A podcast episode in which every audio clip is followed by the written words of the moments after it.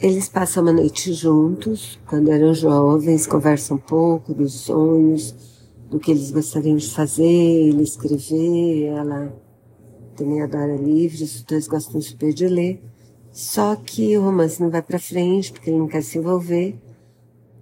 Passa um tempo, ele procura por ela e eles começam uma amizade que dura 20 anos. E daí continua o filme. Ela é separada, tem um filho pré-adolescente, um fofo, e ele solteiro, vai de namorada em namorada, consultor, cara super bem sucedido, mora em Nova York. E ela em São, São Francisco, Los Angeles, ela mora no Pacífico. E aí, o que acontece é que ela quer fazer um curso rápido para meio subir no trabalho e tal, em Nova York. Ela vai a princípio ficar na casa dele, tá ok. Só que a babysitter dela fura. Então ele se oferece para ela poder fazer o curso, ele está entre dois trabalhos.